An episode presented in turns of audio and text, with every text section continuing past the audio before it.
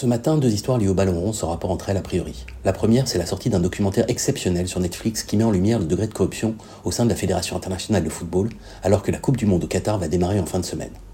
Intitulé FIFA, ballon rond et corruption, ce documentaire dévoile les conditions ô combien controversées d'attribution du plus grand événement sportif mondial avec les JO à l'Émirat en décembre 2010.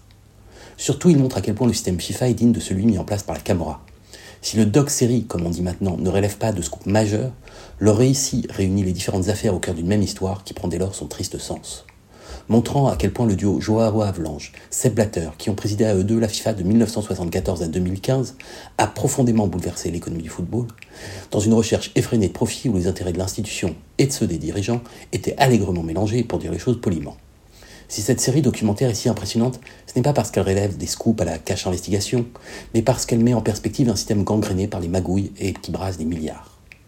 Autre histoire de ballon mais je vous propose de quitter les hautes sphères internationales et de se plonger dans la troisième division française appelée le National. Cette semaine, les supporters du Red Star ont annoncé qu'ils allaient empêcher la tenue d'un match de leur club préféré.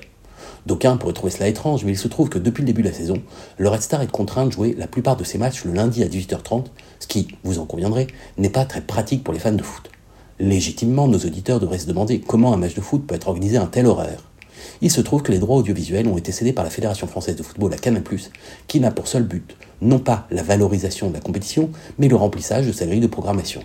Donc comme le Red Star est le club le plus populaire de National et qu'il y a un trou dans les programmes à 17h30 le lundi, la suite est logique. Sauf qu'il y a un moment, les supporters de Red Star ont dit stop. Cela se fera sans eux. Ils n'en veulent plus, ils ne peuvent plus, ils ne veulent plus être les vaches à lait d'une logique économique qui corrompt leur passion. Mais sans supporters, il n'y a plus de club. Donc aujourd'hui, c'est la crise dans le club historique dionysien. Pourquoi parler de ces deux histoires le matin? Seulement pour extruder que la cupidité est partout, qu'elle dénature le sport et qu'il convient, pardon, de ne pas se faire d'illusions quand on parle des sacro-saintes valeurs du sport. Bonne journée.